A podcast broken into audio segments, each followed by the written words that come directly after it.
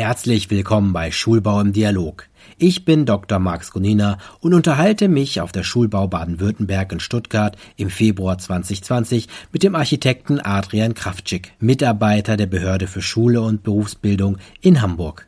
Als Spezialist für Ganztag- und Raumkonzepte spricht er über Rhythmisierung und Partizipation ab Phase 0 und wie das gelingen kann. Herr Kraftschick, wie sehen die Raumkonzepte der Zukunft aus?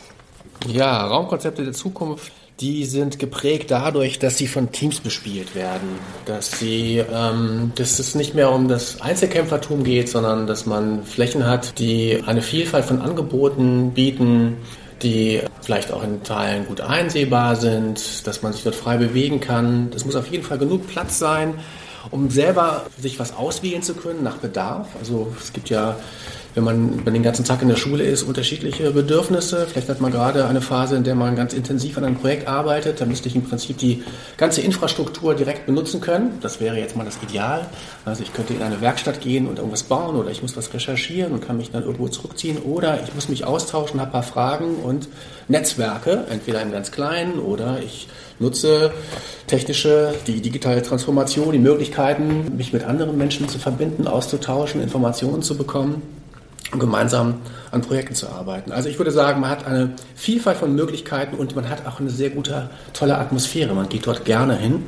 Es ist ein toller, heller, offener Ort für den menschlichen Austausch. Ich glaube, das ist ein ganz wesentliches Kennzeichen von den Raumkonzepten der Zukunft. Sie sagen das so, als hätten Sie vor dem geistigen Auge ein Beispiel. Gibt es ein Beispiel in Hamburg oder kennen Sie eins in Deutschland, das Ihnen sofort. Naja, also sagen wir mal so, eigentlich ist das ja ein beginnender Prozess und ich würde gar nicht irgendwas herausnehmen wollen. Also hm, ich finde, also jeder Schritt wäre jetzt eigentlich hier erwähnenswert, weil tatsächlich ist ja ganz schwierig, ist so etwas von null plötzlich entstehen zu lassen. Das ist ein Teil der Schulkultur und Ent Entwicklung, die ich glaube in dieser Vision, wie ich sie gerade mal dargestellt habe, vielleicht gar nicht jetzt so zu finden ist, aber in kleinen Schritten sicherlich überall ja auch passiert. Also ich möchte auch dazu sagen, Raumkonzept der Zukunft bedeutet jetzt nicht, dass dadurch alles irgendwie anders und viel, viel besser wird, sondern es ist eine Ergänzung und Weiterentwicklung und es baut auch auf Bestehendes auf. Also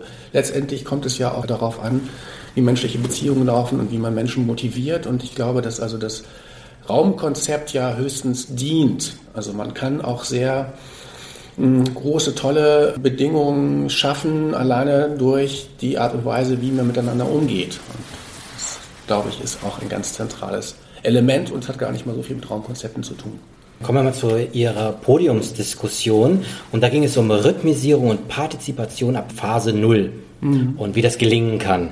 Wie sieht Ihr Fazit aus dieser Diskussion aus?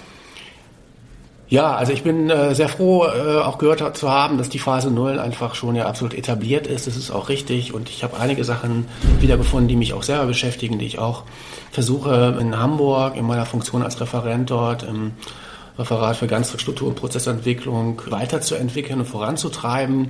Einen voran, und das war ein wunderbares Stichwort, zu dem ich gerne noch mehr gesagt hätte oder diskutiert hätte, die Aufgabe, dass wir als Generation schauen müssen, dass wir hm, gut mit dem umgehen, was wir schon haben. Also nach Synergien streben, Flächen teilen. Das ist für mich im Kleinen in der Schule schon ein Garant dafür, für Entwicklung und für Möglichkeiten. Man muss also nicht alles neu haben. Man kann auch in den Bestandsgebäuden bereits Potenziale finden. Aber ich finde auch, dass wir schon den Blick wagen könnten über die Schulgrenze hinaus, auch gerade als Ganztagsschule, das kam ja auch mehrfach vor, schauen, was es in der Nachbarschaft gibt, das Quartier einbinden, Schulhöfe öffnen, wenn möglich. Es gibt immer die Diskussion um Vandalismus und so weiter. Das ist ein komplexes, schwieriges Thema, aber ich, es gibt Beispiele, wo es funktioniert. Und ich selber bin gerade sehr daran interessiert, auch zu schauen, was gibt es darüber hinaus, da gibt es mal diesen Begriff Stadt als Service. Gibt es also noch weitere Player, Institute, die tatsächlich ja, sich beteiligen könnten daran, Flächen, Infrastruktur bereitzustellen, damit die Stadt als solches noch, also ihr Potenzial besser nutzt, auch für die künftigen Generationen. Das ist eine Aufgabe, wie man das erschließt. Das finde ich ist für mich gerade die spannendste Frage und deswegen war ich sehr froh, dass das so ganz kurz anklang in unserer Diskussion. Damit beantworten Sie schon quasi die nächste Frage, also die Umstellung auf Ganztagsbetreuung. Da muss gar nicht der Bagger ran. Stattdessen kann man von Synergien arbeiten. Können Sie da ein Beispiel nennen? Ja, also vielleicht nur dazu. Bagger ist natürlich, wenn es, das ist eine Riesenchance. Alles immer dann, wenn sowieso, sagen wir mal, ähm, etwas in Bewegung gerät und der Bagger ist ja ein Garant dafür, aber auch eine Sanierung oder der Umbau beziehungsweise ein Ergänzungsbau, das, dann ist das immer Anlass dafür, einmal das Gesamtkonzept zu betrachten. Und gerade in dem Gesamtkonzept liegt auch die Chance, für eine Veränderung. Insofern, also man kann natürlich einfach auch im Bestandsgebäude eine ganze Menge machen. Der Bagger muss nicht ran, aber man muss sich ja vorstellen, das sind alles gewachsene Strukturen. Da gibt es ja auch territoriale Ansprüche, sage ich mal. Es gibt sicherlich auch Kollegien oder Personen, die eine Beziehung haben zu einem Raum oder eine Zuweisung oder ganz bestimmt liebgewonnene, besondere Einrichtungen, die dann aber auch, wenn man sie in Frage stellt, plötzlich doch noch viel mehr eröffnen könnten. Und das ist schwierig, solche Prozesse zu beginnen. Und dann hilft es, wenn es ein einen Anstoß von außen gibt. Und gerade wenn es einen Impuls von außen gibt, also ich spreche jetzt auch jetzt nicht nur von dem baulichen Impuls, sondern wenn man sich mal jemanden holt, der äh, andere Raumkonzepte bereits bespielt und Ängste nimmt, dann ist das zentrale Thema. Es ist ja ein Change-Prozess. Es geht um Ängste, es geht um Veränderung und das geht alles viel zu rasant und zu schnell. Und es ist auch nicht so, dass wir alles wegtun müssen, was wir bisher schon haben. Da ist unglaublich viel Qualität. Es muss es, es kann aber verändert werden und es muss in Teilen auch, weil die Ansprüche an Schule ja so gewachsen sind. Wir haben den Ganztag, das heißt also Bedürfnisse über den ganzen Tag, wir haben Inklusion, wir haben digitale Transformation. Man kann sich nicht in Einzelthemen zuwenden. Man muss es insgesamt betrachten und darin liegt die Chance. In dem Zusammenhang können Sie ein Beispiel nennen, wo so ein Projekt realisiert wurde?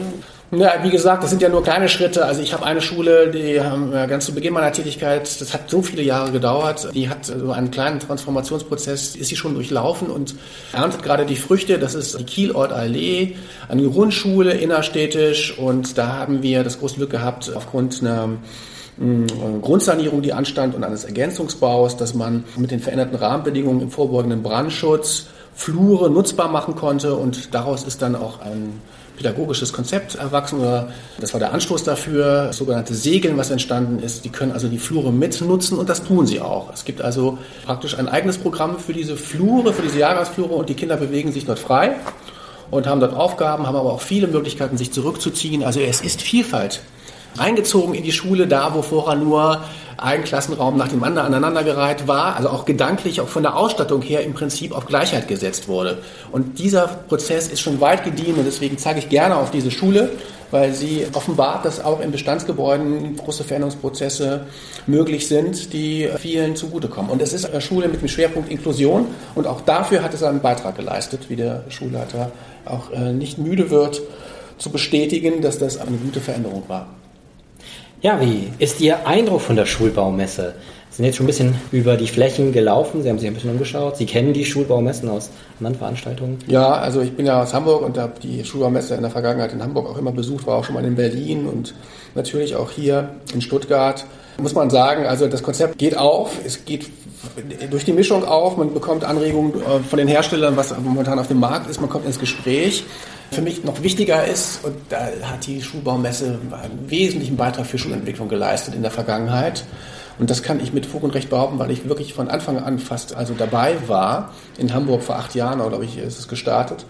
Es gibt immer wieder ja interessante Vorträge und inhaltliche Auseinandersetzungen, die wir brauchen. Wie die Schule, wie ich eben berichtet habe, der Impuls von außen. Und das ist das Kennzeichen der digitalen Transformation unserer Zeit. Das, was wir brauchen, ist den intensiven Austausch und es geht auf verschiedenen Ebenen. Wir haben das Internet, aber wir müssen uns natürlich auch begegnen können. Und wenn man dann hier aufeinander trifft und auch die verschiedenen Professionen, dann ist das immer fruchtbar. Und das ist im Grunde genommen ein wunderbares Abbild dafür, was in Schule auch passieren könnte.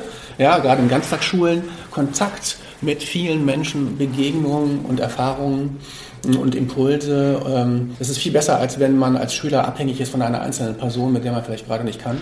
Sag ich mal, die Wahrscheinlichkeit erhöhen, dass man sich gegenseitig dann in irgendeiner Form befruchtet und weiterkommt. Und das finde ich ist in der Schulbaumesse eigentlich ja immer gewährleistet. Herzlichen Dank für das Interview und wünsche Ihnen ganz viel Erfolg. Dankeschön. Schulbau im Dialog ist ein Podcast des Kubus Medienverlags. Wir informieren über neue bauliche und pädagogische Konzepte für Kita, Schule und Campus. Mehr zum Schulbaumagazin und den Schulbaumessen finden Sie auf www.schulbau-messe.de.